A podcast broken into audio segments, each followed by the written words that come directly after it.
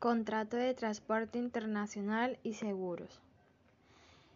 Un contrato de transporte se entiende como todo contrato en virtud del cual un porteador se compromete a cambio del pago de un flete a un transportador de mercancías de un lugar a otro.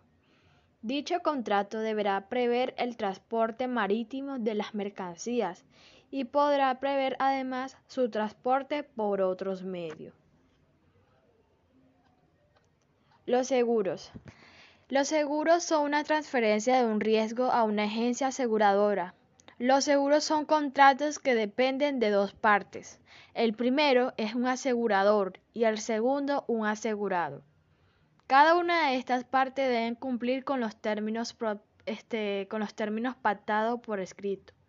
Es importante tener conocimiento del tipo de carga, el medio de transporte, eh, los puertos en origen y destino.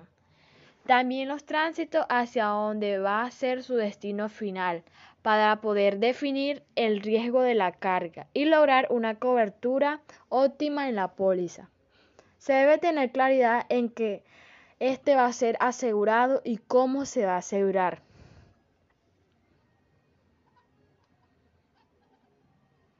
¿Qué es un contrato de transporte internacional? El contrato de transporte internacional es un documento por el cual una parte, que es el porteador, se obliga frente a otra, que puede ser el cargador o remitente, por un precio acordado a trasladar o transportar de un lugar a otro, ya sea de un país a otro en el caso de transporte internacional una mercancía para ponerla en disposición destinaria en el lugar y la condición que fueron pactadas por ambas partes. ¿Qué agentes o elementos forman parte del contrato de transporte? En todo transporte este, existirán dos bloques bien diferenciados, que pueden ser los elementos nominativos o personales y elementos objetos o reales. Los elementos nominativos o personales son aquellas personas físicas o jurídicas que aparecen referidas en el contrato de transporte. El remitente, cargador y expedidor son aquellas personas que ponen a disposición del transportista las mercancías que desean enviar a un destinario. Los transportistas y porteador son aquellas que se encargan de realizar el traslado o transportar del remitente al destinario. El destinario, receptor y consignatorio son aquellos que aparecen en el contrato del transporte como un receptor de la mercancía enviada por el remitente y el transportador por el porteador. Elementos, objetos o reales. Esto constituye la razón última por la cual se realiza el contrato de transporte. Las mercancías a transportar son, son aquellos objetos que pueden ser tangibles que se envían o se pueden enviar del remitente al destinario. Precio. El precio es el valor económico reflejado claramente en el contrato por realizar el traslado de la mercancía del remitente al destinario. Este precio puede ser aporte pagado, es decir, el pago se realiza en el momento de cargar la mercancía en el vehículo del transporte o por parte debido, es decir, al llegar la mercancía al destinario. Sin embargo, están los factores del transporte internacional. Los factores de transporte internacional pueden ser recorren mayor distancia que el transporte nacional, eh, también está que existen varios intermediarios en la cadena logística. Se necesitan hacer gestiones aduaneras de exportación e importación. Aunque el transporte internacional sea seguro, siempre hay riesgo de algún siniestro, por lo tanto es recomendable tener un seguro que lo cubra. Sin embargo, están cumplir con las normas de envase y embalaje de los distintos mercados internacionales. Y por último, hay que conocer las normativas de los contratos de transporte internacional. El contrato de transporte tiene aspectos comunes, pero difieren en cosas como el transporte pactado con el cliente, también están las legislaciones y el efecto, eh, el ámbito geográfico. Sin embargo, podríamos decir que el transporte internacional tiene algunas características. Esas características pueden ser que ellos se transportan por carretera. Es el único que realiza el transporte puerta a puerta. Transporta desde, desde pequeños paquetes hasta grandes volúmenes. También están los transportes marítimos. Es el medio más adecuado para transportar grandes volúmenes a largas distancias. Podría, decir que, podría decirse que el 90% de las mercancías transportadas es por este medio. Por lo tanto, también está el transporte aéreo, es el más rápido y seguro. Su coste es superior al de los otros medios. El transporte ferroviario son igual que el marítimo, es recomendable para transportar mercancías con grandes pesos y volúmenes. Y por último está el transporte multimodal. Se le conoce por este nombre porque combina más de un medio de transporte. Aunque se utiliza más de un medio, toda la operación la controla un solo operador. ¿Qué factores se deben tener en cuenta al negociar un flete? Una vez eh, los modos de transporte se vean se van a utilizar para llevar las mercancías a mano del comprador, el responsable de la contratación del transporte debe cotizar los fletes. Al cotizar los fletes no se pueden esperar encontrar condiciones fijas, ya que el mercado de transporte es muy variable y por alta su competencia de esta actividad en el ámbito mundial. Se pueden encontrar algunas diferencias en cuanto a servicios y costos. Esto que acabo de decir prácticamente es todo lo relacionado con los modos de transporte. El éxito de una negociación de los fletes radica en el conocimiento previo de las tarifas referenciales para el transporte internacional, de tal manera que al momento de establecer un contacto con la agencia de transporte, quien contrate el servicio tenga algún parámetro de comparación. En el caso de las tarifas aéreas, estas se basan en la ruta, el tamaño de los envíos, el producto y la, la relación, es decir, el peso, volumen o factor estiva. Por ejemplo, puede ser que en el caso que uno esté transportando frutas y hortalizas, dado el tipo de empaque y embalaje, generalmente el flete se cobra por volumen de la carga. No hay que olvidar que adicionalmente a la tarifa se cobran los recargos de combustible y de seguridad. Estos recargos son bastante variados a lo, largo del año. En el caso del transporte marítimo, también se aplican tarifas básicas y recargos. Los principales son el factor de ajuste en los precios de combustible, usos del chasis utilizado para la movilización de los contenedores, también están los costes de manipulación en el término de contenedores y recargo por el cruce del canal de Panamá. Dentro de los aspectos a tener en cuenta en la cotización de flete marítimo está el cargue y el descargue del buque.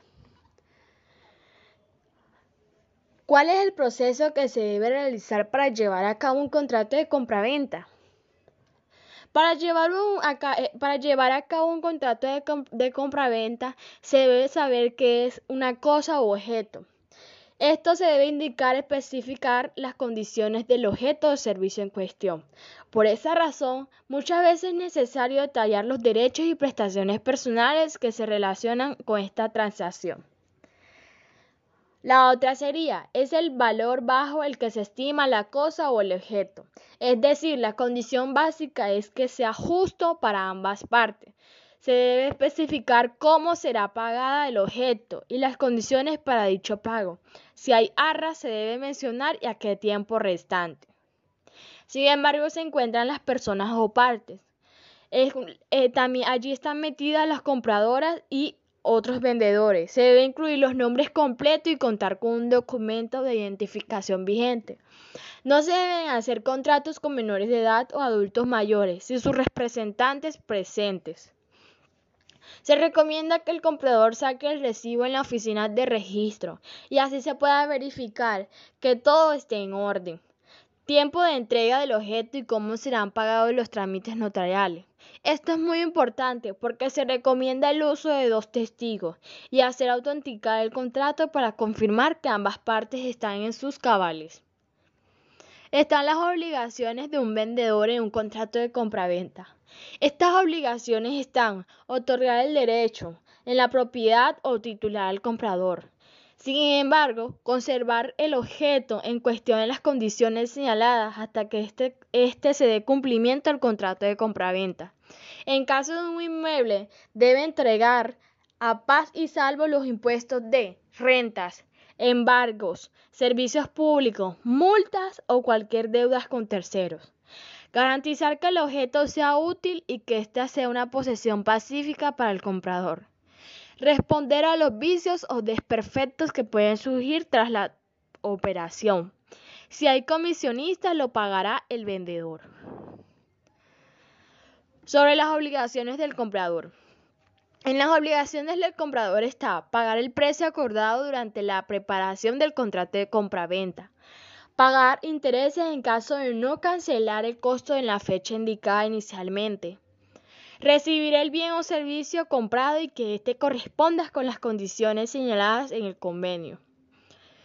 Una modalidad de un contrato de ventas son varias las, modalidades que se pueden seguir al plantear un contrato de este tipo, es decir, de, de compra-venta.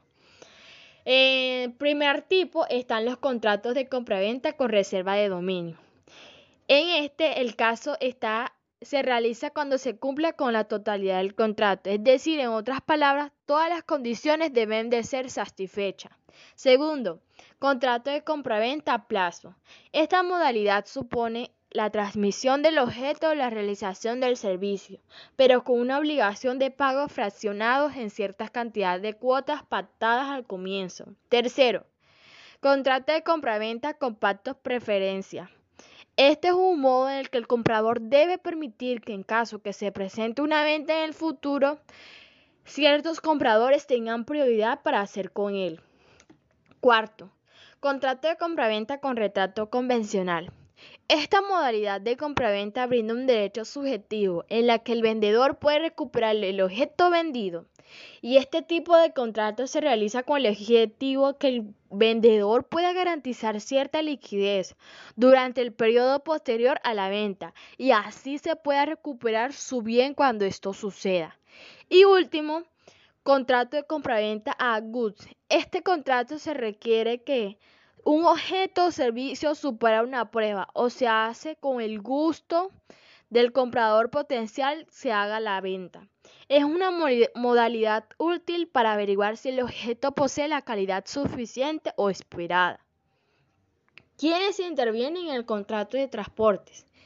En el contrato de transporte interviene el transportador, que es quien ejecuta el contrato. Sin embargo, está el remitente, que es quien se encarga de enviar la carga. Y por último está el destinario, quien es que recibe la carga. Muchas veces puede ser el mismo remitente. ¿Qué, documentación se debe contemplar en un contrato de transporte internacional? Primero está el CMR, Carta de Porte por Carretera.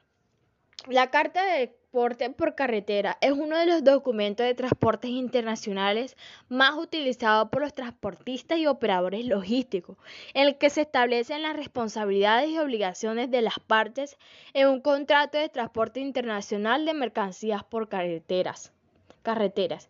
Habitualmente es el conductor del camión el que se completa el formulario, pero el, el, expedidor, es decir, el exportador, es responsable de la exactitud de la información y deberá firmar el documento cuando se recogen las mercancías. El destinario también firmará el documento de entrega, que es esencial para que la compañía de, transporte confirme la entrega de las mercancías y justifique el pago de sus servicios. La Carta de Transportes por Carreteras con su sigla CMR no es un título de propiedad y por lo tanto no es negociable. Segundo, el BLL. BL. Conocimiento de embarque. El conocimiento del barco, el Beach of Landing, emitido por el agente de la compañía de transporte que realiza el transporte marítimo y es firmado por el capitán del buque. Evidencia la recepción de la mercancía a bordo, las condiciones en las que se realiza el transporte, que son los contratos de transporte, y el compromiso de entregar las mercancías en el puerto de destino establecido por el titular legal del conocimiento del embarque Por tanto, el conocimiento de embarque constituye el recibo de la mercancía y el contrato de, la, y el contrato de transporte de las mercancías. Hay diferentes tipos de conocimiento de embarque, así como normativas que regulan su uso, como se trata de, de, uno de los documentos de transporte internacional negociable. Puede transferirse a un tercero mientras las mercancías estén transportándose. Tercero, Carta de Transporte Aéreo, AWB. La Carta de Transporte Aéreo es un documento de transporte negociable que cubre, el transporte de la carga entre dos aeropuertos. En la carta de, porte aéreo debe nombrarse un consignatario, que puede ser el comprador, y no se puede exigir que sea a la orden, ya que no constituye título de propiedad de las mercancías, con el fin de llevar a cabo un cierto control de las mercancías que no hayan sido pagadas por adelantado. Los vendedores suelen consignar las cartas de porte aéreo a sus, eh, a sus agentes o transitarios en el país del comprador. La carta de porte aéreo no forma parte de los documentos de transporte internacional negociable, solo indica la aceptación de las mercancías para el transporte. Cuarto, conocimiento del embarque multimodal, FEBL. El conocimiento de marca multimodal FEBL es un documento de transporte internacional que cubre dos o más modos de transporte, como por ejemplo el transporte por carretera y por mar. También se utiliza como contrato de transporte y comprobante de que las mercancías se han recibido. Cuando se emite la orden, el conocimiento de embarque multimodal constituye el título de la propiedad de la mercancía y por tanto puede ser negociable. Quinto, certificado de seguro de transporte. El certificado de seguro de transporte es un documento que indica el tipo y el importe de la cobertura de seguro en vigor para un envío concreto de mercancías a un país extranjero. El certificado incluye el nombre de la empresa aseguradora y las condiciones de cobertura del negocio. Es necesario presentar la copia original del certificado de seguro de transporte para realizar cualquier reclamación. Las copias de los documentos que se deben presentar en una demanda de seguro de transporte incluyen las pólizas o el certificado de seguro, la factura comercial, la lista de los documentos, el documento de transporte, que vienen siendo los conocimientos de embarque. Allí también pueden estar las cartas de porte aéreo y, por último, un informe de siniestros, que por lo general lo elabora el agente de seguros que transmite que tramita la reclamación. La factura comercial internacional. La factura comercial internacional es el documento administrativo que contiene toda la información de una, de una venta internacional. Se detalla el concepto, la cantidad y el importe de los productos o servicios vendidos, las condiciones de entrega y de pago así como los impuestos de más gastos que genera la venta. Mediante un original, el importador declara ante la autoridad fiscal de su país el importe que debe abonar, a quien lo abona y la forma de pago que ha concretado.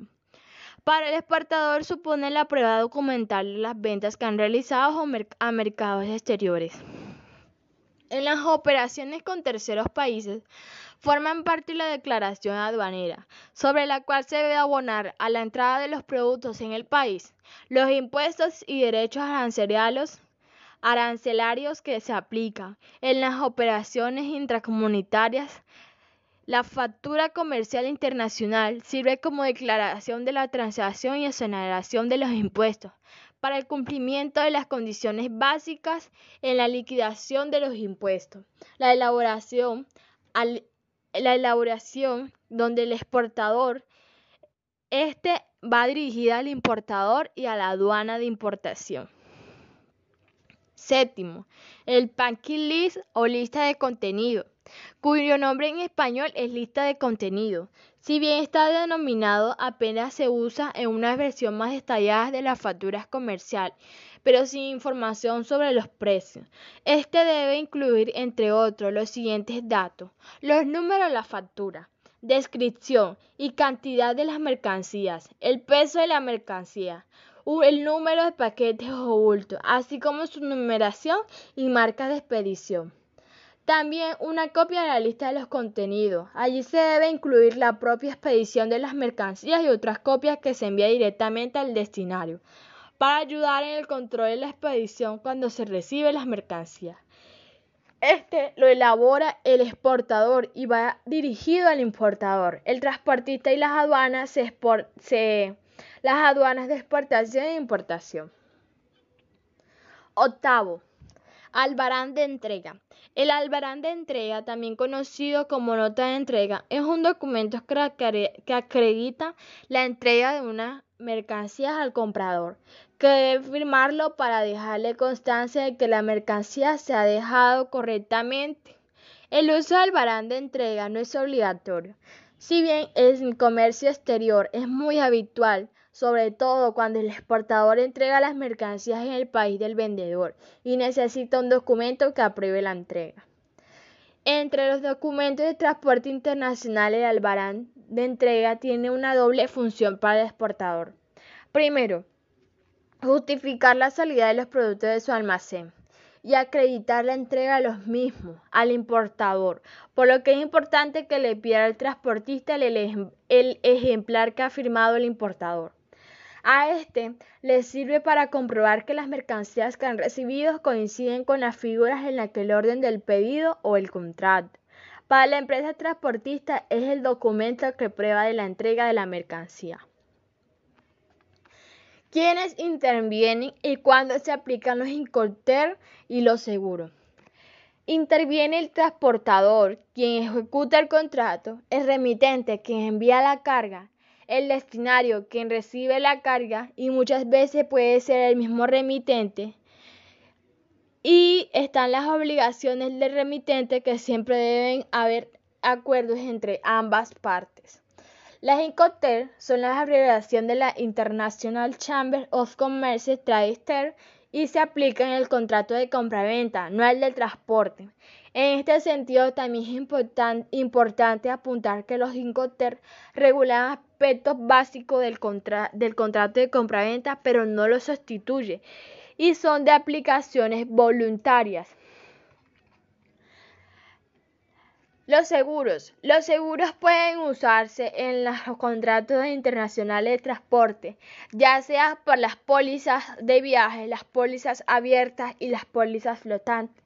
Todas ellas son emitidas por las compañías de seguro de transporte internacional y tienen como finalidad documentar el contrato de seguro de transporte internacional. Gracias.